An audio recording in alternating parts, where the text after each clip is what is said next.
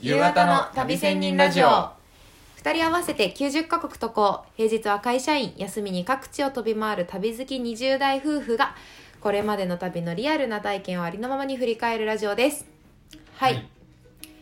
ということでカップルから夫婦になってましたけ どはい、夫婦になりまして一発目の収録ですねはい今月入籍して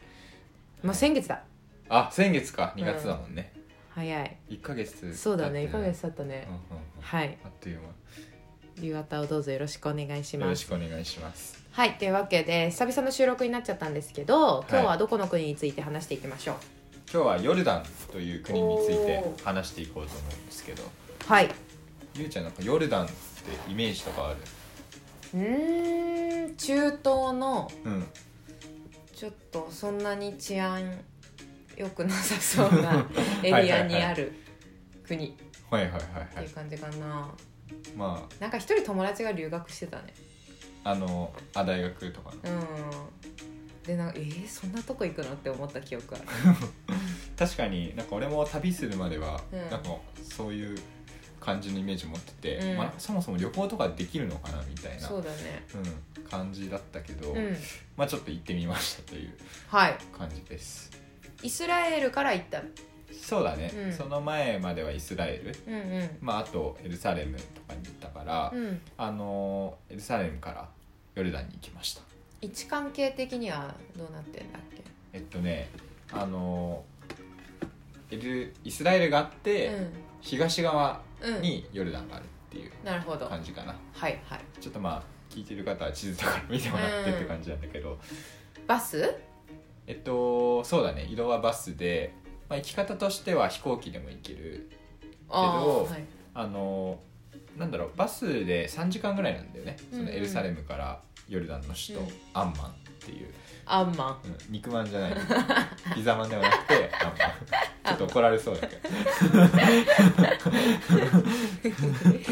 はいそうそうそうっていうア感ンじマでン行に行っきたねました、うんうんはいまあ、ちょっとその国境を越えるっていうので、うんあのまあ、イスラエル入国時の話は前回したんだけど、うんうんちょっと出国も若干不安を持ってたら確かに、ねパレスチナ行っちゃったしねううんん、しかもあのスタンプも別に押されてないから ヨルダンからしたら、うんこいつ何者だみたいななるかなとか、うんちょっと不安を持ちながらもはいはいは行きました無事入れました、うそうですねという感じですでまあなんかその入る時緊張したっていう話をしたんだけど、んうんまあなんかバスって何人かやっぱ旅人と一緒になったりするんだよね、でその中であのセルビア人とカナダ人うんの人と、まあなんか結構仲良くなって、うんで、まあ、お前日本人かみたいな、 あうん、でなんか話を聞いていくとなんかセルビア人は結構いやなんか俺のホテルがとかなんかそういう話をしてて、俺のホテルうん、ホテルみたういな、んでなんか話を聞くとヨルダンとうかん UAE、うんアラブ首長国連邦とかのホテルのオーナーとかもやってて、えーめっちゃ金持ちじゃんめちゃくちゃ金持ち で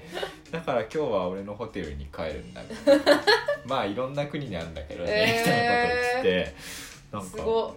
やばいい何です歳ぐらいの人うーんとね40ぐらいかなあまあまあだねまあまあ行ってる人えそうあとはまあなんかカナダ人の人もいたんだけど、ーうんなんかまずアラビア語で結構通訳とかしてくれたりして超助かるやんそうバスのその運転手がうんパスポート出してとかの時も、なんかいろいろ通な訳んでアしラてビア語できるのその人なんか話を聞くと外交官をやってて確かヨルダンヨルダンかな、うんその人ものにの大使館で働 いてすごい人とバス一緒だったそううん出身カナダで英語とフランス語ネイティブで、えーなんかあと親の影響でポルトガル語もネイティブみたいななるほなんどか語学にめ強いちゃくちゃハイスペックの人とい てあ安心だわって感じで行きました、うんはいあとはまあ腹がめちゃくちゃ弱い大学生の俺という いや、ポンコツやん。使えな。感じで行きましたけど、はいまあ、もうちょっとヨルダンさっきあの地域の話してたんだけど、まあ、周りの国がイラクと うか、ん。サウジアラビアとか、うん。シリアとかんイスラエル、パレスチナっていう結構ニュースでよく聞くようなうん。国が周りにある、そうだね。うん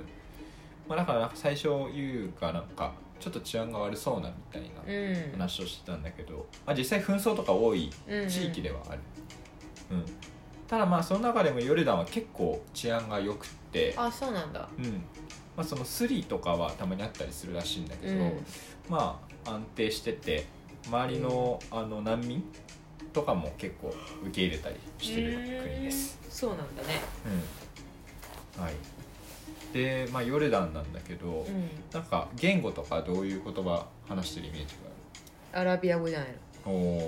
はいそうだねまあなんか中東のアラブってことで、まあ、アラビア語を話す人が多くてあれイスラエルもアラビア語だったっけあれっえっとねイスラエルはヘブライ語ってていうああそうか言葉とあとはその、まあ、アラブ人とか、うんまあ、パレスチナとかは完全にアラビア語話者の方が多いんだけど、そのアラビア語とかも話す人がいる、ううーんんちょっとイスラエルは、まあ、そうなのまたちょっなとる違ったほこどとはが、いはいはうんそうなんだよね、まあ、宗教も9割以上の人がイスラム教を信仰していてう、んまあ人口は1000万人ぐらい、まあ、東京都と同じぐらいうんの人が、まあ、ヨルダンにいるなるほどはい感じですはいでまあなんかその前回のラジオでイスラエルでご飯が高かったみたいなうん話を多分したと思言うっんでてすけたど、ねうんあの覚えてるあのなんかよく食べてたみたいなイスラエルえー、なんだっけなな 何じなんかファラフェルっていう あのゃんアルフェルうんなんあかそればっかり食べてたってあそうそうそうそう物価が高すぎうんて、うんだからもうヨルダンに来た瞬間なんかご飯フルコースで食べて300円みたいな、へえあそうなんだ全然違うじゃファラんフェルの半分でなんでこれ全部食べれるんですかみたいになったから、もう爆食でう、んもう1週間抑えてたこ のもう食べまくるという感じで、はいだからすごい楽しかった思い出がありまおす、ーそうなんだよかったねうん、う